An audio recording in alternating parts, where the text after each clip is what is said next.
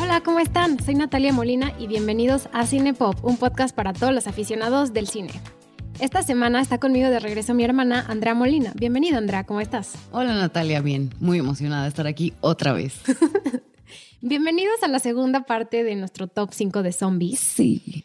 Ya espero hayan escuchado la primera parte y les haya gustado. Si no, escúchenla, porque la verdad sí es importante, pues, escuchar todo el contexto, ¿no? Del que hablamos para entender estas siguientes películas de las que vamos a hablar.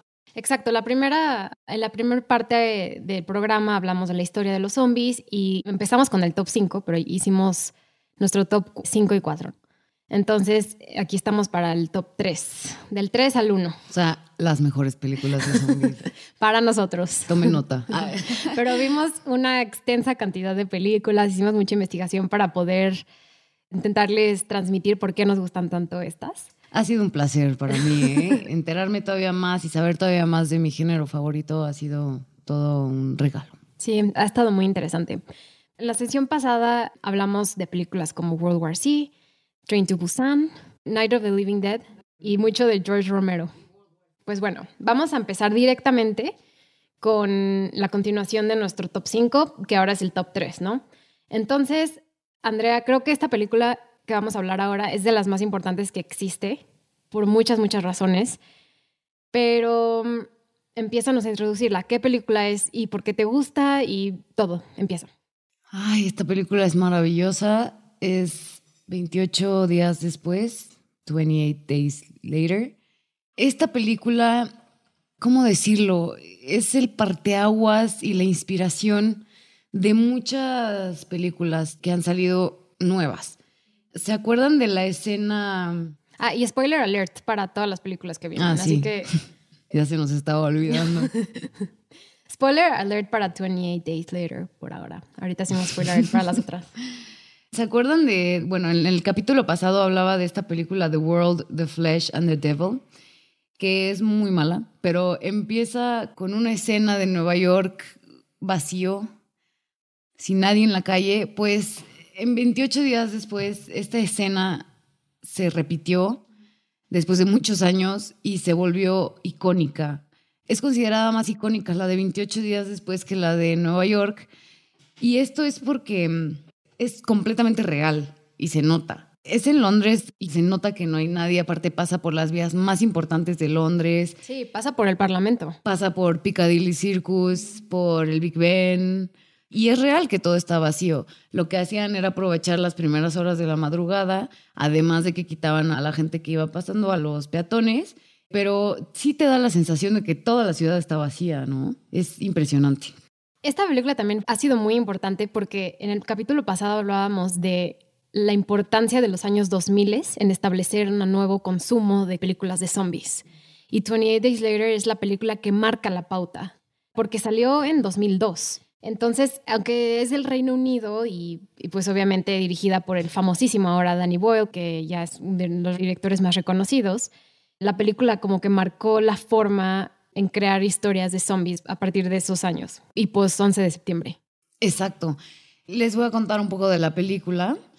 Es muy interesante. Él lo único que sabemos es que se despierta en un hospital desnudo. Es una escena fotográficamente hablando, no sé cómo decirlo, muy fuerte, que te deja muy impresionado. Él no sabe qué pasó y se levanta y se encuentra una llave que claramente alguien le dejó, que nunca sabemos quién si te fijas.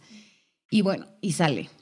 Lo importante de esta primera escena es, no sé si les sonó familiar de alguna serie de zombies de casualidad.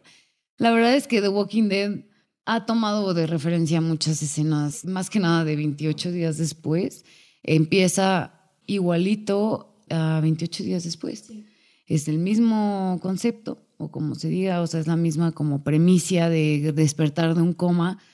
Y luego también, en, o sea, el póster de la serie es Atlanta completamente vacía. Entonces, hay quienes le llaman copia, yo le llamaré tributo. En este programa no hablamos tanto de series, pero podemos hablar de ellas si nos gusta y no podemos dejar pasar la importancia de The Walking Dead sí.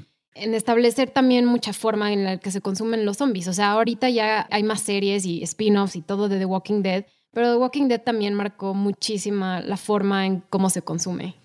Además, los zombies de Walking Dead eh, los hacen a mano. Y eso es maravilloso. También en 28 días después, eh, por ejemplo, en World War C, los zombies son de computadora y Sí, se nota. son super CGI. Se nota. También en Tren to Busan se nota que están un poco más intervenidos por CGI.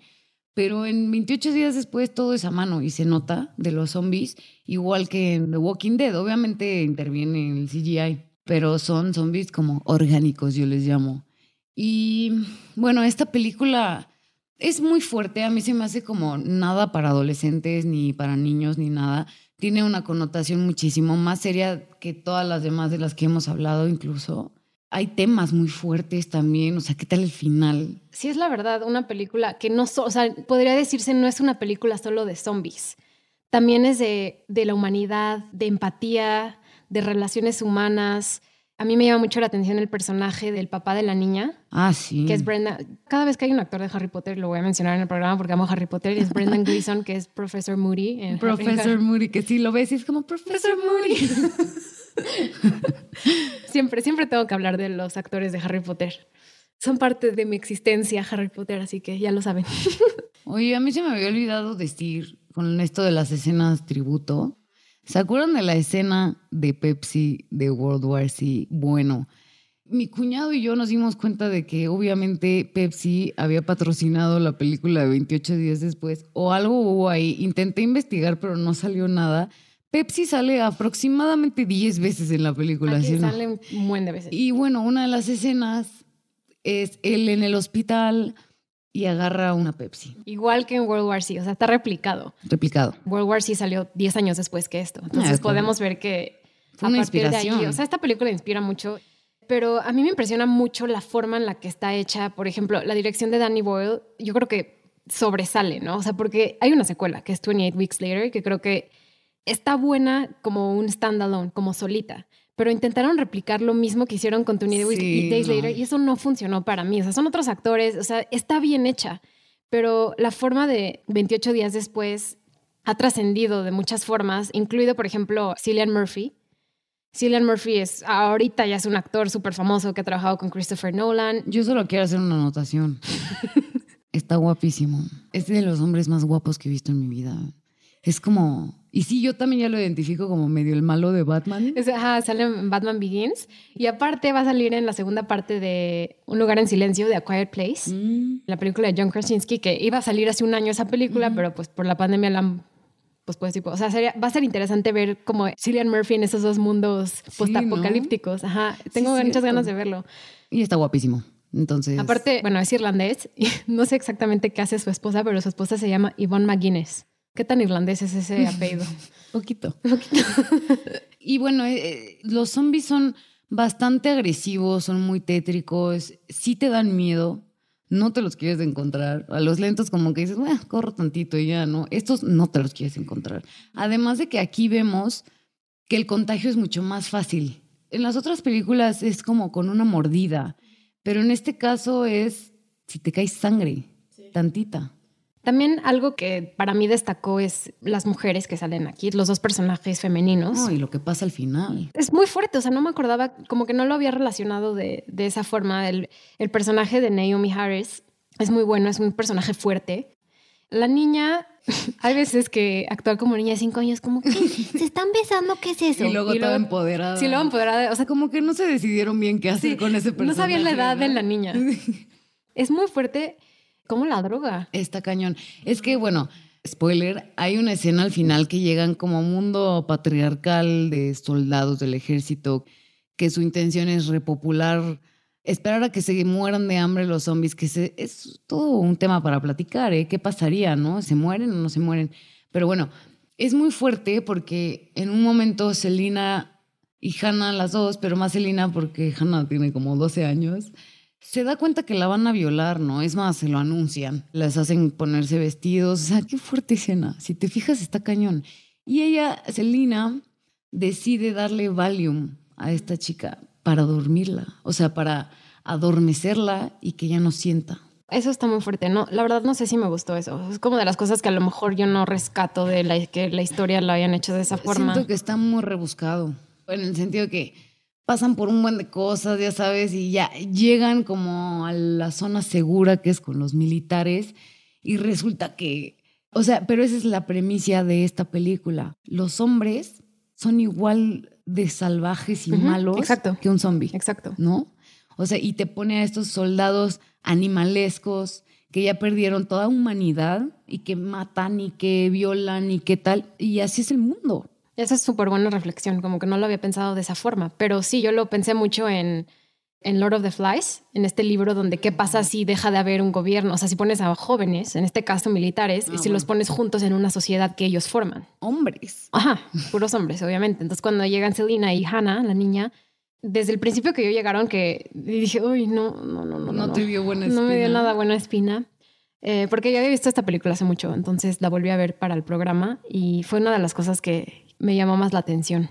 Hay una parte que uno de los soldados dice, ahorita como está el mundo, o sea, infectado con zombies, gente muerta, dice, estamos en el estado natural del mundo. Esa es de las razones por las que esta película es tan buena también. Es buenísima. Refleja la naturalidad humana a través de los zombies. La jodidez humana un poco. Y eso es yo creo lo que no nos gusta o lo que nos mueve de esta película, que es algo completamente real.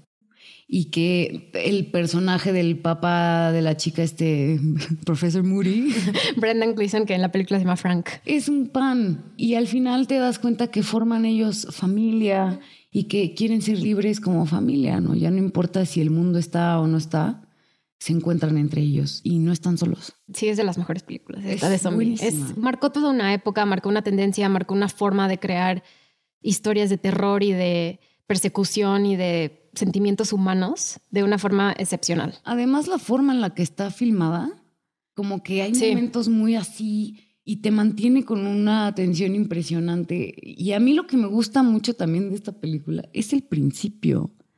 Yo no me acordaba ahora que la volví a ver, que todo empieza con monos que les ponen monitores y los enferman de rabia. Ahí dicen, están enfermos de rage. ¿Y cómo los enferman? Poniéndoles escenas de seres humanos ejerciendo violencia.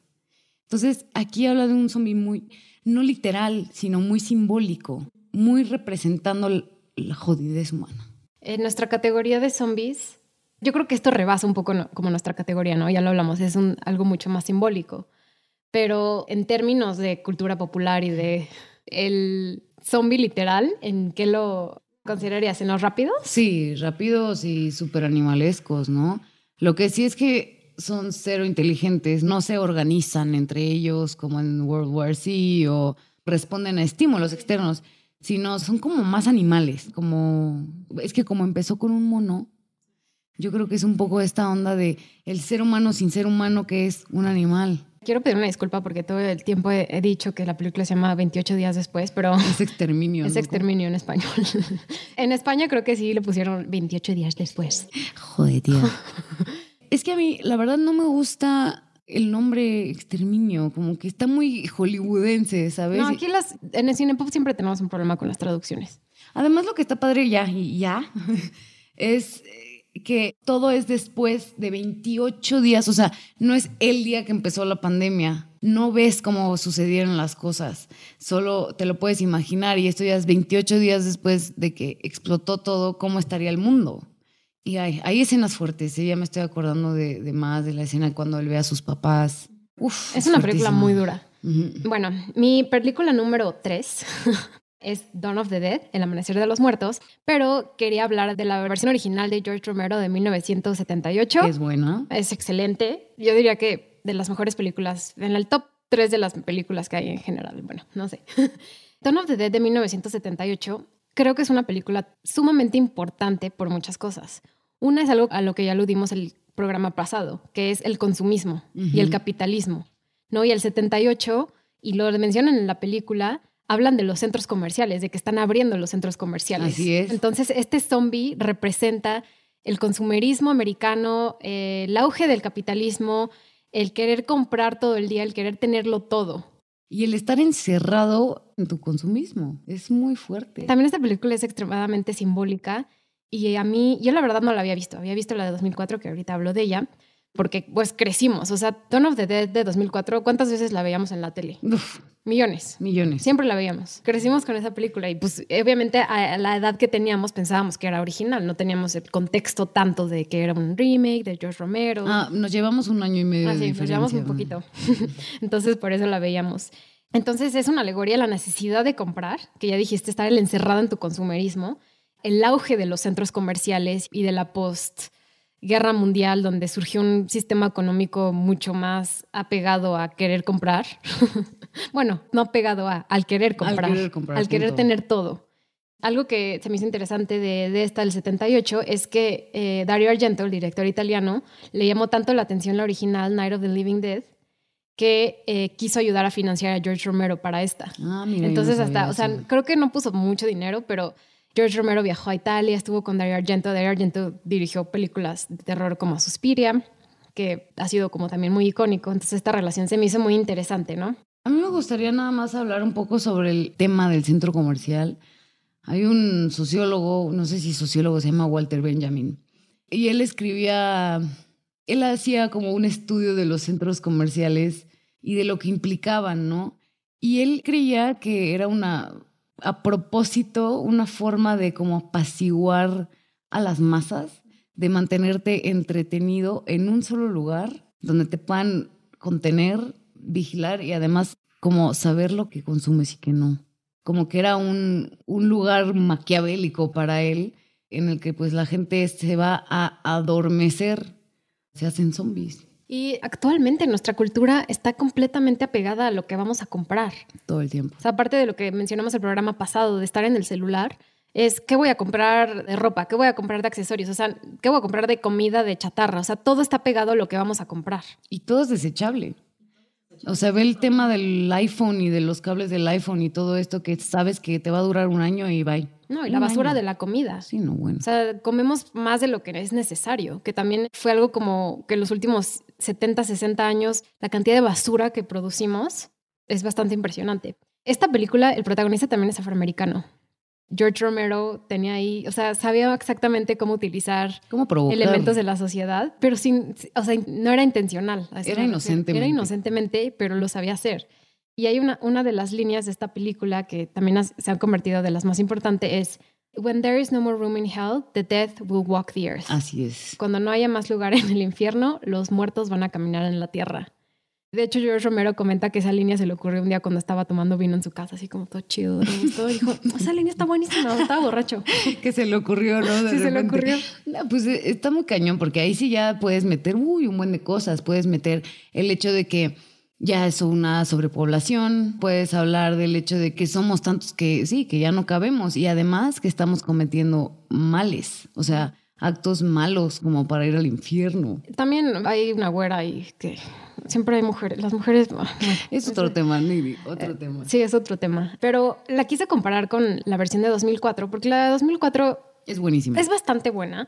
Está dirigida por el ahora muy famoso Zack Snyder. Ahorita Zack Snyder se está convirtiendo en una figura como de obsesión de cultura popular porque él dirigió la película de la Liga de la Justicia, pero pues tuvo un problema muy severo personal y tuvo que dejar la producción de la película y entonces ahora está haciendo él su versión de Justice League con la Ah, postproducción. mira. Entonces va a salir una versión de Justice League de cuatro horas.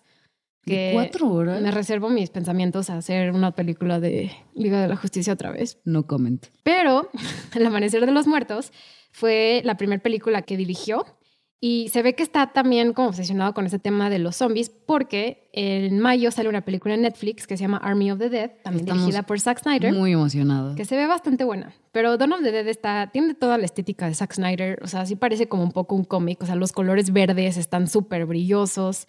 No sigue exactamente los mismos personajes que la original. O sea, cambia muchísimas cosas. Los moderniza. Los moderniza, pero también, ¿sabes? Hay un problema con esta película, con la de 2004. Siento que la película del 78 de George Romero hablaba mucho del momento, ¿no? De lo que ya hablamos, el consumismo, la modernidad. modernidad.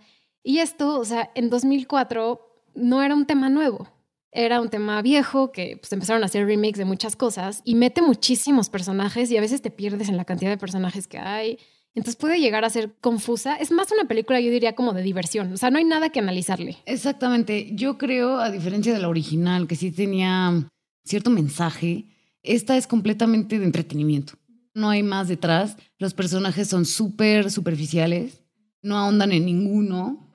Y sí tienen como formato de película de acción. Sí, completamente. También es lo que hizo que Zack Snyder se hiciera famoso. O sea, después de esto dirigió 300, Watchmen, Soccer Punch, Man of Steel. O sea, se ha convertido en alguien que está muy presente en el mundo de los cómics, en el mundo de Warner, que es la competencia de Disney.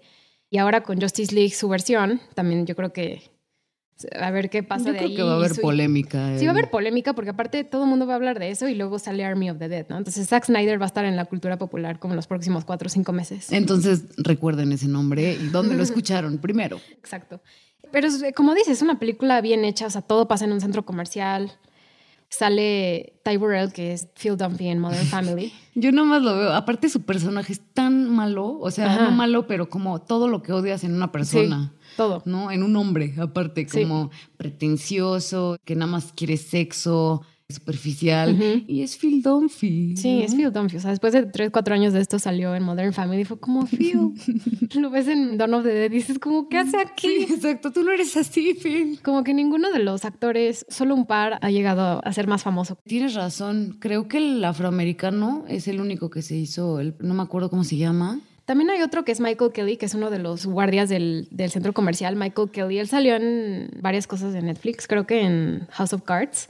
El que es un douchebag. Sí, el douche. D-bag. El diva ese. A mí esta película me gusta mucho, pero yo creo que es porque le tengo como cierto estima, justo por esta onda de que la veíamos todo el tiempo y de que era como la película de zombies cuando estábamos creciendo.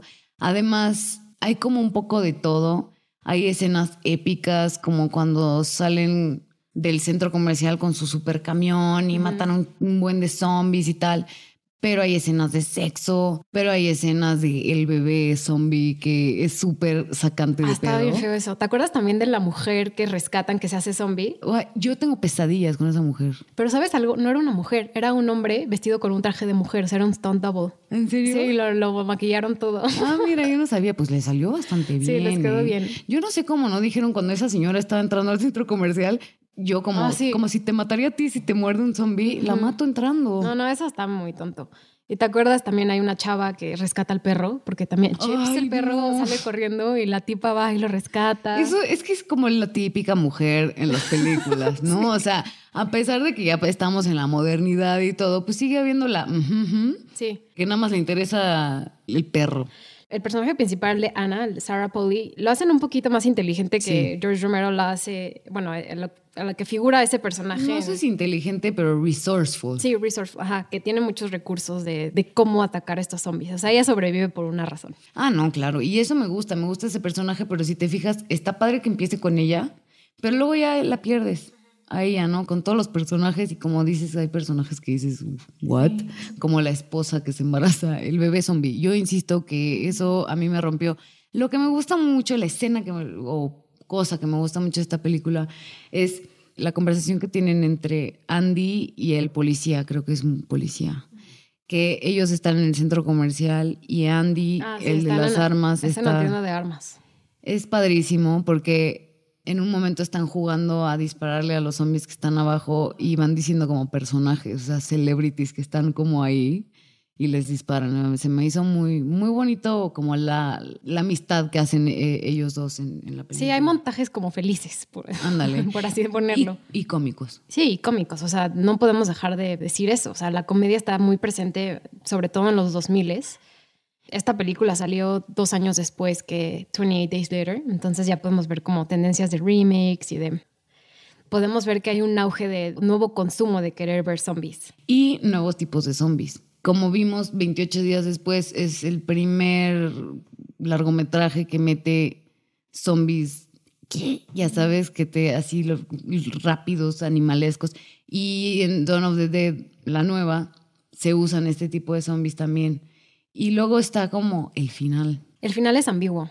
Me encantan los finales ambiguos. Sí, vemos que se van en un barquito que era Phil Dunphy, bueno, El yate, Sí, el douche, El douche tiene- otro douche. el douche tiene un yate y llegan al yate, ¿no? Entonces ya como que los ves yéndose. Porque es una isla, es lógico, ¿no? O sea, dices, aquí se, hay... mueren varios personajes. Eso A mí me gusta. Me gusta también porque no, el principal, el hombre principal se muere. Es eso. Bueno, se sacrifica. El Salvador. El Salvador. Uy, aparte hombre, ¿no? A mí sí me acoraje. Lo bueno es que ella sobrevive. Y desde el principio vemos que ella es un personaje fuerte. Ana es fuerte. Llegan a una isla y claro, yo también me iría a una isla. O sea, sí, bueno, Alaska. Ahorita platicamos de eso, pero me iría a una isla porque dices, ¿cómo va a llegar el bicho ahí? El centro comercial de la del 78 era un centro comercial funcional. En el remake, que supuestamente es Milwaukee, pero lo grabaron en Ontario. Pero en la original era un centro comercial funcional y había decoraciones de Navidad. O sea, fue todo un desastre grabarlo ahí. Pero en la versión original era en Ontario, en Canadá, que ya iban a cerrar. Entonces ya estaba vacío. Ah, no tuvieron tantos problemas. Ha de haber sido la locación más barata del mundo. Quién sabe si barata, pero también me recordó, ¿te acuerdas la temporada pasada de Stranger Things? Que todo pasa también en un centro comercial en los ochentas. Yo creo que es mucha referencia a George Romero. Ah, por supuesto. Porque los Duffer Brothers, quienes hacen Stranger Things, hacen muchísimas referencias a, a películas De terror, ¿no? Y en- entonces siempre cuando vi Stranger Things me recordó a Dawn of the Dead. Bueno, pues esta película es buena. Es dominguera, Ajá, exacto. Es palomera. Sí, si quieren pasarla bien y ver la estética de Zack Snyder, ya que va a estar súper de moda. Es interesante. Véanla. El principio también es cañón. Sí, está muy buena. Ese no se los voy a decir porque quiero que la vean. Pues bueno, vean Dawn of the Dead del 78 y del 2004 y nos dicen qué opinan de las diferencias. Pasemos a nuestro número 2. ¿Ya? Tan rápido. Esta, Natalia, estaba entre lugar uno, entre lugar dos, no estaba muy segura, me costó mucho trabajo decidir, pero qué bruto, es maravillosa. O sea, hay varias secuelas de esta película. Si no me equivoco, son tres películas en total, o cuatro, no estoy segura. Las primeras dos son serias, la tercera es cómica. Damas y caballeros, rec. Película española de 2007. Exacto, es española, que es lo primero que a mí me gusta. Qué padre es ver, bueno, además de Train to Busan, pero esta salió antes. Qué padre fue ver algo de otro país que no fuera Estados Unidos, en nuestro idioma aparte. Además de que, bueno, tenemos familiares en España y yo les, como que le tengo mucho cariño a, a lo español, ¿no? Entonces también como que por ahí. Está increíble porque marca un precedente en la forma en la que se filman las películas de terror. Y bueno, todo es handheld. A mí lo que me gusta de este formato es que eres un personaje. Tú eres el camarógrafo, ¿me explico? O tú eres la cámara. Casi como un videojuego. Exacto. Y la historia está increíble porque es una chava que está grabando, pues se ve que está empezando su carrera como reportera y va a una de bomberos pensando que iba a ser la noche más tranquila del mundo y que les llaman. Es impresionante esta película por varias razones. Una, ya la dije, que es como la filman. Dos, en donde todo sucede en un solo lugar, en un solo edificio que sí existe, aparte ya fui. Wow. Eso a mí me parece, cinematográficamente hablando, no sé cómo decirlo, una maravilla. Yo creo que esta película, o sea, puso mucho énfasis en este formato para contar historias como de, de monstruos o de terror. O sea, la- el proyecto de la bruja de Blair, que salió unos años antes, fue también como revolucionaria por eso. Hay quienes dicen que esa fue la que marcó el presidente. Sí, pero yo creo que Rec lo hizo más porque gracias a esto se hicieron películas como Cloverfield, Paranormal Activity. Sí marcó una tendencia en películas de esta forma, de cómo se podía contar una historia en un pequeño lugar con poco presupuesto. Exactamente. Eso es lo genial. Igual que en Paranormal Activity, deberíamos hacer un capítulo de películas de miedo, Natalia, que es muy simple. Es una cámara, actores. No, y aparte en Rec, lo interesante es que es como un falso documental. Y eso también fue una de las razones por las que cambió muchas cosas, ¿no? Como contar una historia a través de algo que parece verdad, pero es falso. Claro, y como bien dices, ya lo habíamos vivido con la bruja de Blair, pero en este caso son zombies. Y haces un seguimiento de los personajes bastante interesante. Te presentan a todos los personajes casi, casi, porque hay una parte en la que pues ella está entrevistándolos, ¿no? Cuando ya está sucediendo todo, están encerrados ahí. Ella los entrevista, entonces cada personaje tiene como su personalidad, están los chinos, está pues el típico racista, está la señora con su hija. varios personajes, pero lo interesante es cómo vamos siguiendo a la protagonista en todo lo que está sucediendo. Y a mí me dio muchísimo miedo esta película, porque no sabes qué va a pasar, en qué momento te va a salir un zombie. Además de que la primera vez que ves al zombie, ellos pensaban que era una señora enferma y la ven así la silueta. está buenísimo. Uf, es muy buena. Además de cómo se mueren, pues el policía, el bombero, o sea, todo el mundo de autoridad se muere. Y son zombies que sí dan miedo también. Son animalescos, son de los rápidos. Y aquí en este caso también es una enfermedad tipo lo que estamos viviendo en este momento. Pero Eso es muy fuerte. Es fuertísimo. Y es una enfermedad que se la transmite el perro a la niñita. Y entonces piensan que es rabia y luego no saben qué es y los pobres están en cuarentena como nosotros, pero pues obviamente con zombies. Y bueno, y ahorita hablamos del final de la película que... El final de, la, de esta película es maravilloso, otra vez, spoiler alert, da un miedo porque es como videojuego, como dices, son niveles, entonces ella va subiendo, ¿no? O sea, van subiendo y va buscando un lugar donde no haya zombies y de repente llega un ático totalmente apagado, ya solo quedan ella y el camarógrafo. Ella está, pero es que ella actúa impresionante también, con un pánico y está todo oscuro y nada más se ve el modo nocturno de la cámara.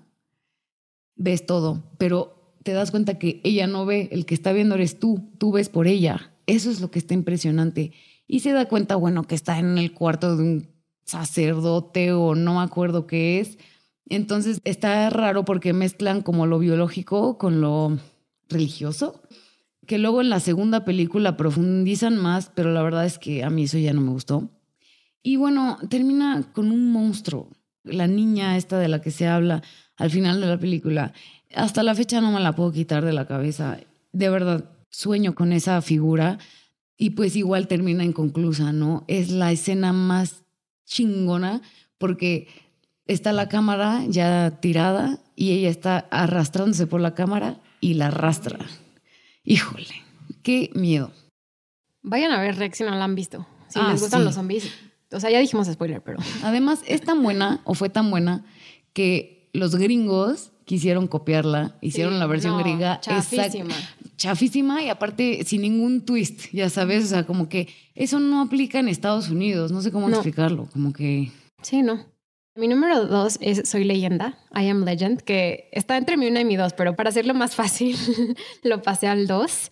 I Am Legend es de la, yo creo que es de las películas que más he visto, obviamente protagonizada por Will Smith, uno de los mejores actores de acción que existen. Me encanta en estas historias porque ya pasó mucho tiempo después de que hubo un apocalipsis zombies, que es algo que tú ya, ya dijimos. Eso llega a ser muy divertido como espectador, ¿no? ¿Qué pasa con el mundo después de un apocalipsis así, en este caso zombie? Esta historia pues está basada en, el libro que muy famosamente George Romero prestó mucho de eso, que soy leyenda. Entonces esta película se intentó hacer muchísimas veces durante muchos años, ¿no? De hecho, Guillermo del Toro, quería dirigirla y como que al final no se pudo, al final lo dirigió Francis Lawrence. Y mm, a mí me encanta, o sea, los zombies aquí ya son otro nivel, son inteligentes, son rápidos.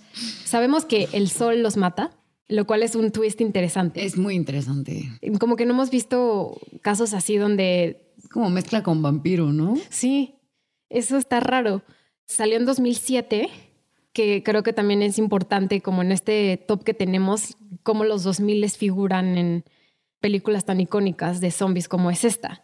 Fue súper famosa, o sea, el presupuesto era alto, era de 150 millones, pero recaudó 585 millones a nivel mundial en 2007 y fue la película número 7 en taquillas, que luego eso no, no es fácil para una película que no, no era de Disney, no era de Marvel, o sea...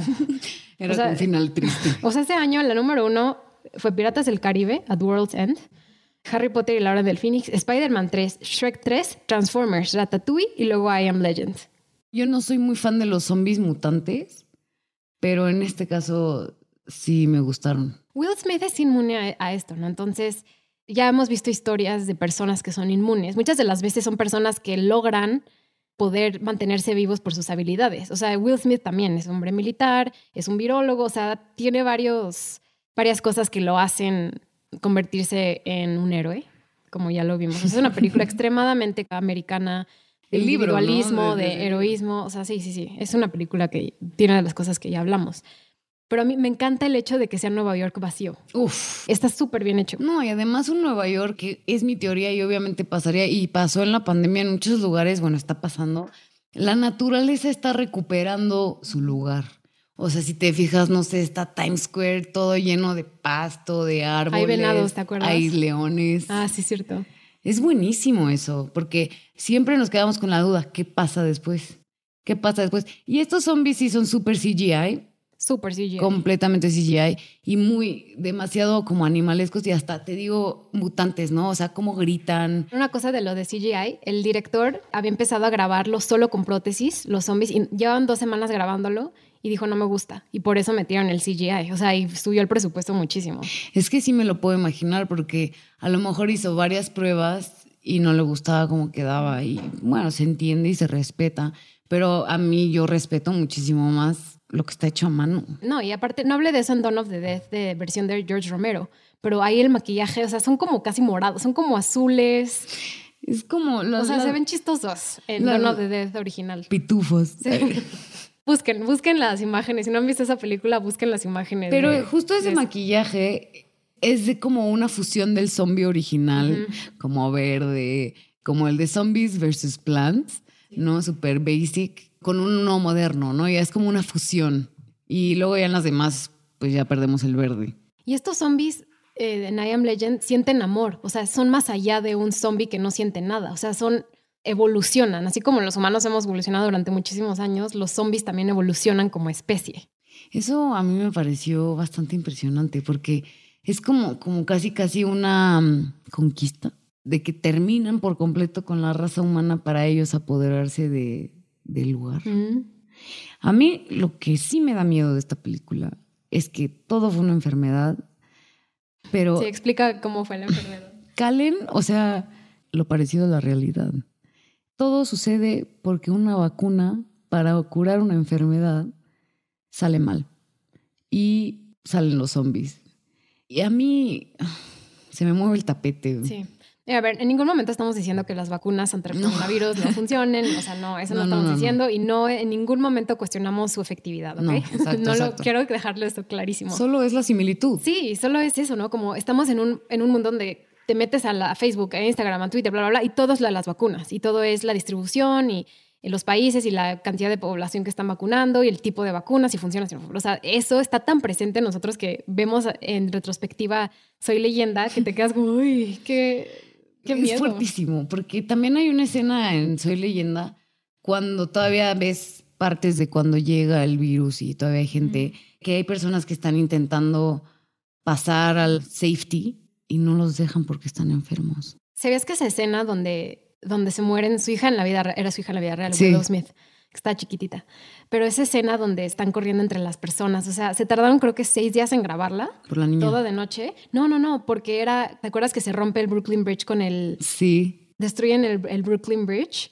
para que no pase la gente, ¿no? Ajá, exacto. Eso se tardaron los seis días en grabar como todas esas escenas. Hubo mil extras, 160 miembros de la Guardia Nacional y se gastaron, no recuerdo exactamente el número, pero costó como muchísimo. Fue de las cosas más caras, como 5 Guau. millones de dólares. O sea, apostaron muchísimo por esta película. Es que también, yo también apostaría más que nada porque el libro, o sea, está sustentada por un libro. Y pones a Will Smith, es la fórmula secreta No, para sí, hacer Will un Smith- éxito. Sí, Will Smith siempre, va- sus películas siempre van a ser y éxitos. si sale sin camisa, va a ser más éxito todavía, como soy robot. Y aparte él, algo que rescato mucho siempre es el estar solo, la soledad. No hay nadie más vivo, eso, a eso vam- llegamos después, ¿no? Como al final, pero no hay nadie vivo y, y eso para mí es como muy fuerte y también muy presente, ¿no? Estar todos en casa como ahorita en cuarentena sin poder ver a nadie, sin poder salir. O sea, aunque no es exactamente lo mismo, te sientes muy relacionado. Hay personas que sí se la están pasando solas. Hay que ponernos a pensar en eso, que ha de haber gente mayor que está sola. Y aquí entra la importancia del perro. Es un personaje más de la sí, el película. perro está increíble como hicieron. que No, no, hicieron no. esas Cuando se muere el perro es lo más tragedia que, o sea, yo lloré. ¿Cómo te explico? Era su compañera. Era su compañera, era su confidente, era con la que hablaba y le recordaba a su hija. Era como su hija. Sí, porque la hija le da el perro al principio. Esta película es muy buena. Sí dan un buen de miedo los zombies. Sí da un buen de miedo el parecido a la realidad. A mí eso es lo que más me saca de onda de esta película. Sí, es excelente. O sea, yo la puedo volver a ver y ver y ver y ver. Me encanta cómo está todo preparado, toda la comida que ha rescatado. Va, tiene un mapa de los lugares a los que va y que aparte su casa está en Washington Square Park, o sea, un departamento, lo que él tiene su departamento, ¿cuánto costaría? Así yo digo... Yo también vi ese departamento y dije, ah, calla, o sea, sí le va bien, ¿no? Sí le va bien. Sí se ve así bien, sí se ve bonito y, y aparte, pues Sí, es la típica historia del héroe que salva, pero qué suerte ser el sobrevivir eso y ser eh, virólogo. Así es, así es. qué casualidad. Hace la cura, o sea, hace todo. Está guapo, Está guapo hace la cura y es fuerte, es inteligente, o sea, todo. es perfecto. Sí, es perfecto, ¿no? Y es una película divertida, o sea, no hay como un simbolismo así muy. Pues no, lo podríamos ahorita dar un. Sí, exacto. Ahorita estamos haciendo la connotación actual. Exacto. Y por fin, después de toda la espera, llegamos a nuestra número uno. Sí. ¿Cuál es nuestra número uno? La mejor película, Damas y Caballeros, que yo creo que también ha de ser la, la película favorita de muchas personas por su ligerez, es Zombieland.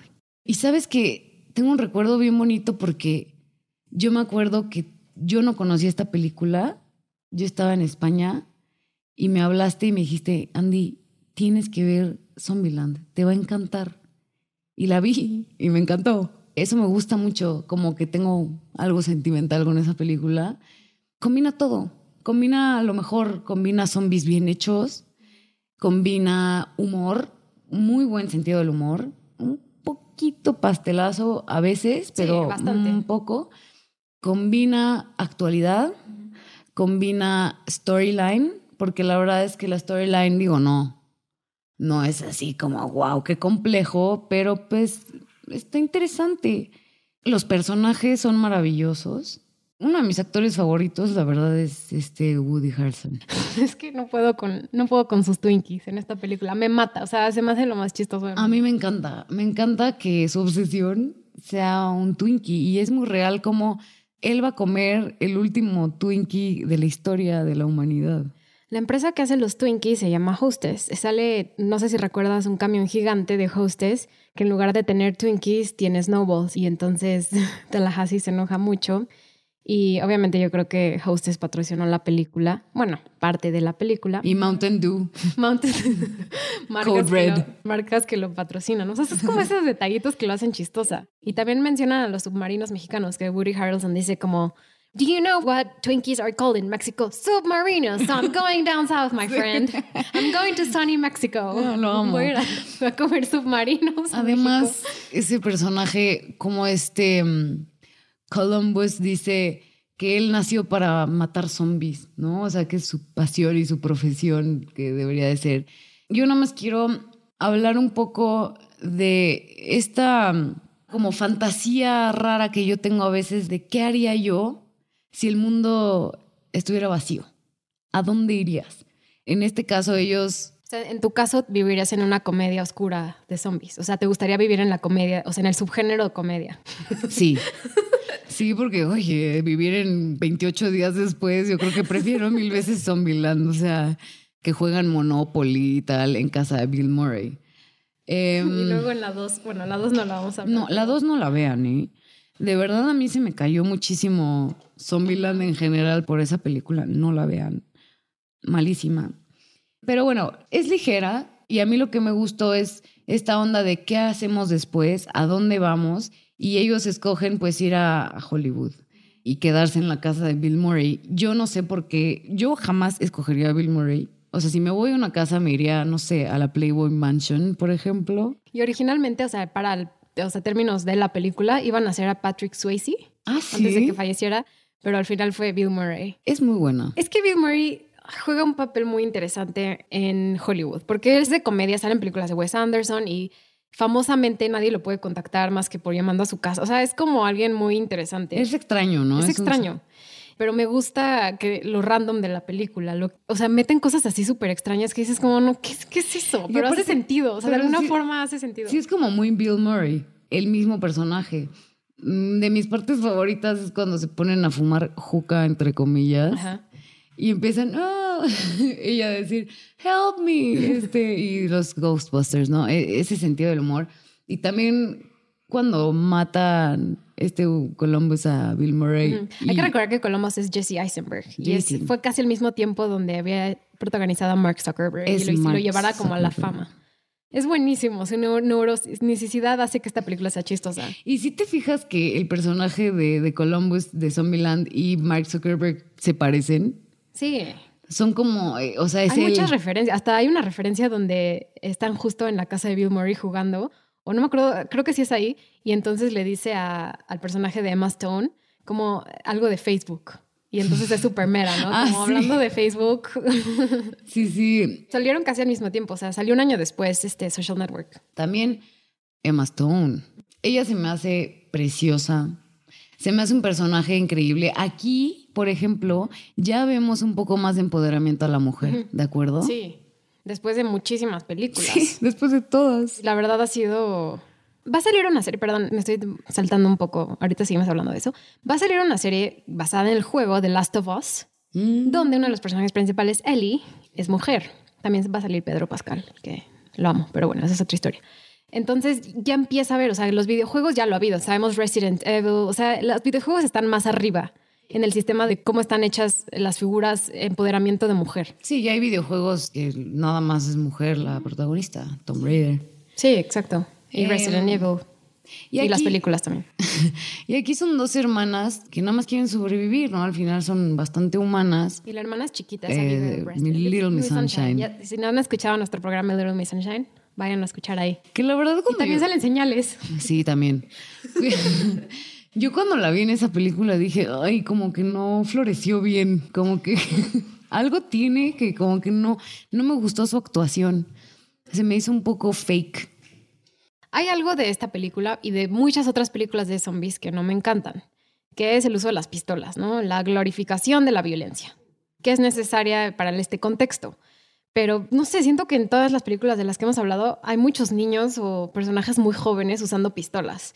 Y con esto tengo como bastantes problemas por cómo se ha enseñado, no sé, el, el uso de las pistolas en... Lo normalizan. Lo normalizan. Y eso es lo que a lo mejor yo no rescato tanto de esta película y de muchas otras. Pues claro, pero es que también tienes que fijarte en el género. O sea, yo estoy totalmente de acuerdo contigo, pero al final es un género donde... Sí, es necesario hacerlo. Ajá. O sea, sí, pero no. ¿Cómo lo harías tú? Pero mira, Rec, hay pocas armas. Tienes razón, pues sí. En, en Train to Busan sí hay, pero no, o sea, no es tanto como aquí, como en, en otras películas más Como las gringas. Ajá. O sea, yo no sé hasta qué punto la están financiadas por este, el, no me acuerdo, el Rifle Association de Estados ¿Tú Unidos. crees? No sé, hay muchas que sí. Y hay muchas películas conocidas que es doble moral de que están financiadas por el Rifle Association y son de Hollywood. O sea, que es como supuestamente que no es la realidad. Que siempre Hollywood ha estado, ha sido más liberal y está en contra de muchos. O sea, va cambiando su papel. Ahí va, ahí va. ¿Quién sabe? A mí lo que me llamó ahorita la atención de lo que hablamos es que las dos películas internacionales de las que hemos hablado son las que no usan armas. Y las gringas, sí, por lo que decías. Algo que rescato mucho de Zombieland es, o sea, no fue la primera película que usó comedia para hacerlo. O sea, ya lo mencionamos también en el programa pasado. Shaun of the Dead de 2004 revolucionó mucho este tipo de cosas. Pero Zombieland sí lo llevó como a otro nivel. O sea, yo creo que Zombieland se volvió un favorito de muchas personas por el hecho humano de estar en una, de un, apocalipsis zombie. Igual que 28 Days Later, donde son un grupo de cinco personas viajando juntas, que es lo mismo que eso pasa, o sea, toma mucho. Exactamente. Y mm, es que siento que esta comedia, o sea, este tipo de comedia de Zombieland es un- una comedia más inteligente. Los chistes que hace él, las referencias, Sí. es como muy sarcástico. En algunos momentos no es tanto de pastelazo, porque Shaun of the Dead se me hace súper de pastelazo. A mí tampoco me gusta. o sea, Yo- hay gente que es súper tenemos fan. que mencionarla, es importantísima en la categoría post 11 de septiembre y cómo se hicieron películas de zombies, pero no es para nosotros. No, es la película favorita de muchas personas de zombies, ¿eh? Yo no, no entiendo por qué, pero también está Juan of the Dead cubana. Sí, eh, eh, esa película, la verdad, vale mucho la pena por su contexto político, que a lo mejor valdría la pena verla ahorita. Imagínense en Cuba, ¿no? Un apocalipsis zombie. Es que por eso digo que aquí deberíamos de hacer una. Estaría buenísimo. Ay, alguien haga una película de zombies. Sí, buena. por favor, por favor. Yo salgo de extra. Por favor, Netflix, ya. Película mexicana de zombies. Para acabar con, con Zombieland, Natalia, yo te tengo una pregunta. ¿Cuál es? Así como, como se van a casa de Bill Murray, ellos deciden o ir a Pacific Playland, ¿tú a dónde te irías? ¿O qué harías? Mira, me gusta la idea de un centro comercial o un súper. ¿Vivir ahí? Pues sí, por la comida, ¿no? O sea, eso es número uno. Lo Un centro comercial o una comida. O sea, por algo se han hecho películas que son en esos lugares. Porque tienes muchos recursos. Tienes muebles, Tienes ropa, sí, comida. Ajá, comida. Hasta se te acaba. Pero hasta cierto sentido tendrías como algún tipo de forma de vivir por un corto plazo. Entonces me iría, pues sí, a un centro comercial o algún lugar tropical para estar cerca del mar. Un barco no, porque me vomito, pero no Sí, sé. sí se vomita. No me había preguntado esto antes. En mi vida en general, muchas personas cercanas a mí tienen todo un plan contingencia de zombies y hay armas en mi casa, de hecho, Machete. contra zombies, y hay todo. Eh, hay toda el- la preparación, incluso antes de la pandemia, de mascarillas, a todo. Entonces, estoy preparada. Pero en esos momentos es donde digo, las personas, ya sabes que ves los documentales de Discovery Channel que se llenan de comida y hacen sus bunkers nucleares. locos casi. gringos. Los locos. No sé si están bien bueno, o no. sí, ahora cada vez están más en lo correcto. Claro. Qué fuerte. Habría que hacer un búnker. Ah, pero antes. ¿Tú dónde irías? Híjole, yo creo que yo haría un poco lo mismo, como que iría a todos los lugares a los que tengo ganas de ir sola, bueno, no sola, que no haya nadie, como no sé, iría a la casa de, de Bob Marley o a la Playboy Mansion o me iría, o sea, A Los como Pinos, que ya es un museo. al Palacio Nacional, a dormir en la cama del viejito precioso. Pero lo que sí es que creo que me iría al norte, a Estados Unidos, porque incluso también hay una escena en Zombieland que le quitan las armas a este Woody Harrelson Ujú.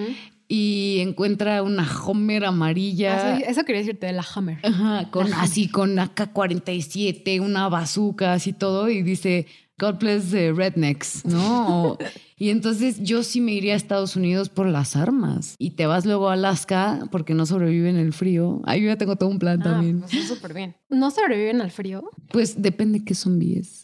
¿Cómo se llama esa película de zombies nazis? White Dead Snow. Por- los zombies nazis es otra subcategoría, o sea, no nos metimos en eso. Es una mega subcategoría, es súper famoso. Es completamente gore. Y eso me gusta mm, de Zombieland y de Walking Dead. Voy a mencionar un poquito. Walking Dead usa mucha tripa, mucho cerebro, mucha tripa, está muy bien hecha. Y Zombieland es un poquito menos gráfica, pero sí usan como cosas bastante gráficas. Sí. A mí eso me encanta. Dead Snow, véanla, es un clásico de clásicos. Literal, un grupo de gente se va a la nieve y salen zombies nazis a matarlos. Pero es gore, no es, es cómica completamente. Pero hay mucha gente que le gusta como a mí.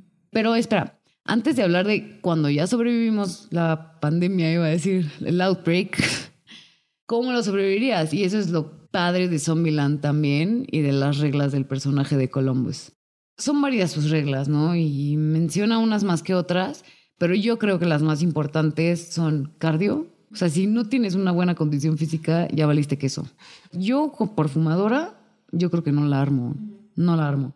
Luego está Double Tap, que eso es muy... En todas las películas de zombies casi siempre, para matarlos hay que darles en la cabeza. Entonces, el argumento es, si no le diste en la cabeza, tienes que darle dos veces, o sea, una que le diste al cuerpo y luego la otra en la cabeza. Y todos los zombies que hemos mencionado se mueren así. O sea, tienes que matar la única source viva que tienen todavía, que es el cerebro. Luego está Beware of Bathrooms, no sé por qué. Checa los- siempre hay que checar los baños públicos a ver si hay un zombie ahí metido. No sé por qué di- dice que ahí se iban. Le da miedo, ¿no? Le Sí, da no, miedo. es, el personaje de Columbus es paranoico, Es súper pero sus reglas funcionan. es súper neurótico. Pero, ¿cuál es la mejor regla para ti? Enjoy the little things. Enjoy the little things. Yo Disfruta creo- las pequeñas cosas de la vida. Así es. Y yo vivo así mi vida. La verdad es que creo que es un, un gran mensaje que te manda la película, ¿no? O sea, a pesar de estar en una situación horrible, tienes una familia, que en este caso son amigos, ¿no? Y ya. Los Twinkies. Los Twinkies, ir a romper miles de cosas. No sé, yo sí haría eso, como rompería un buen de vidrios. Ir a un parque de diversiones. O sea, y aunque esa es una de las mejores escenas, ¿no? Cuando Uf, están todos los zombies, está buenísima. buenísima. Y esa es una de las críticas que tiene bastante esta película. Dicen que casi no salen zombies. No manches.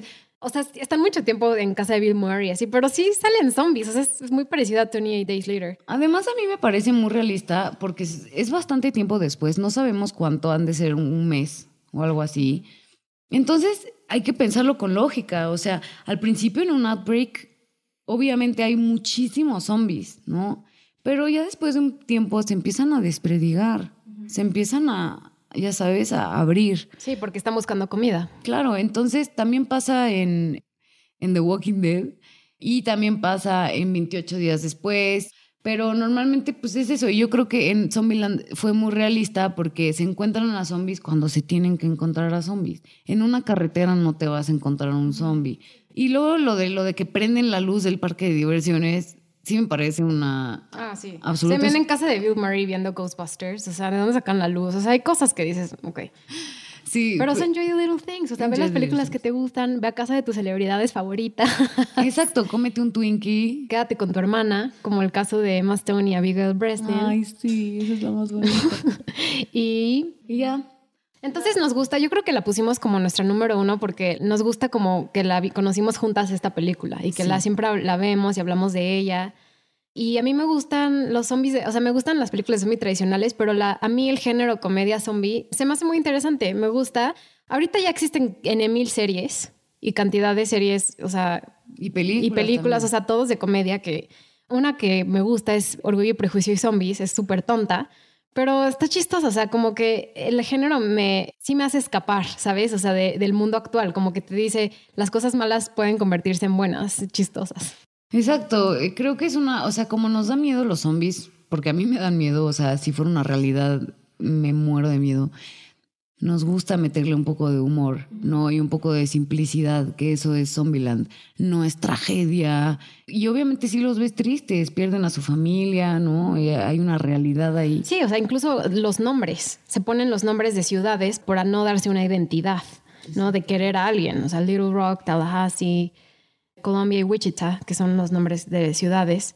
Entonces, es una película que yo creo que la puedes ver cualquier semana y es divertida. La puedes ver con la familia, o sea, porque es violenta, no es para niños. Pero yo el otro día la vi con mi papá, que es una persona que no sabe ni siquiera que es un zombie en general, y se murió de risa. Estuvo risa y risa toda la película.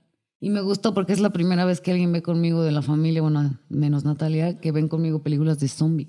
Esta película ni siquiera le fue tan bien en taquillas y se tardaron, creo que fue número, o sea, a comparación de I Am Legend que ya hablamos y World War Z que les fue súper bien. A esta no le fue bien, estuvo como número 57 en taquillas, o sea, no figuró, pero se ha convertido en una película de culto. Por eso hicieron la secuela 10 años después, que ya mencionamos que no está buena, pero pues lograron hacerla. Zombieland es el Mean Girls de las películas de zombies. Exacto, me encanta esa descripción, está buenísimo. Exacto. Pues queremos nada más un poco concluir con una pequeña, o sea, le voy a preguntar a Andrea como un- una serie de cosas que pueden terminar esta conversación, que es cómo se van a transformar las películas de zombies en los próximos 10 años. O sea, estamos en medio de una pandemia que yo creo que va a transformar cómo se hacen películas, cómo se hace literatura, o sea, la cultura en general va a tomar de esto muchísimo. O sea, ¿cómo crees que van a ser las películas de zombie en los próximos 10 años? O sea, de 2022 a 2032, ¿cómo crees que vayan a ser? Híjole, es una muy buena pregunta. ¿Sabes? Yo creo que van a dejar de hacer películas de zombies un rato. Tengo la teoría de que como es tan, tan cercano a la realidad, la gente no las va a aceptar tan fácilmente.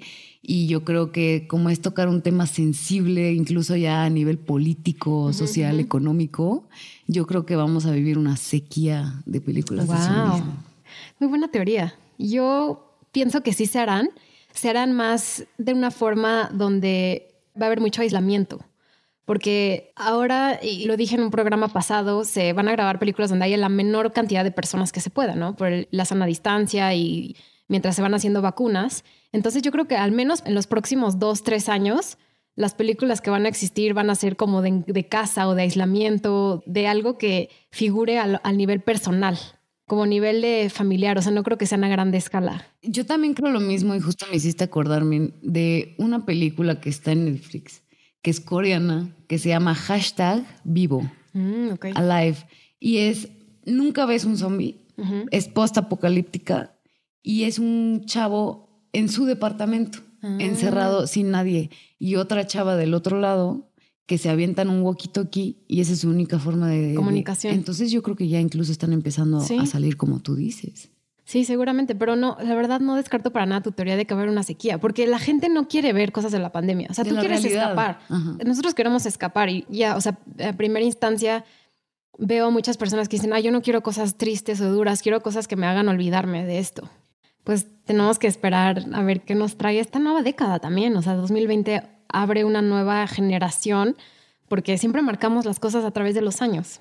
Y creo que va a ser interesante ver la reacción a nivel cultural, ¿no? De lo que ha pasado en los dos últimos años. O sea, lo que decimos de I Am Legend, las vacunas, la enfermedad. O sea, porque también hay todo un tema de si un zombie es zombie por una enfermedad o si es zombie, o sea, porque si es muerto. O sea, hay todo un tema que no nos quisimos meter en eso porque Cambia mucho. Sí, cambia mucho, pero sí va a haber como temas sobre lo que hace una enfermedad y la proyección de nuestra ansiedad de que hubo por la pandemia se va a transformar en eso. Ese es un cambio de paradigma, ¿no? Completamente. Y yo sí creo que va a cambiar mucho.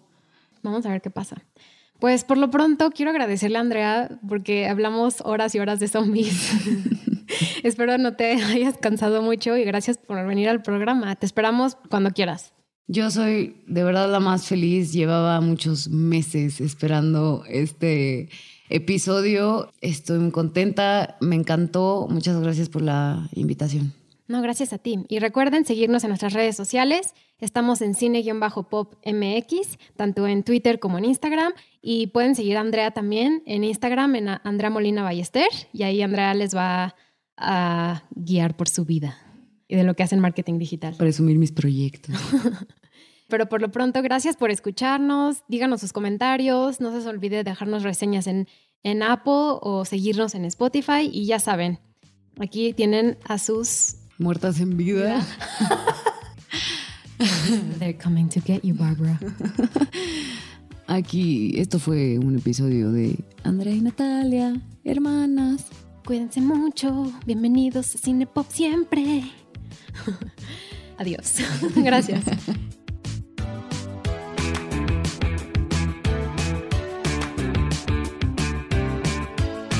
Este programa fue producido por Natalia Molina, fue investigado e conducido por Natalia Molina y Andrea Molina, edición Rosario Añón Suárez y arte y diseño César Santillán.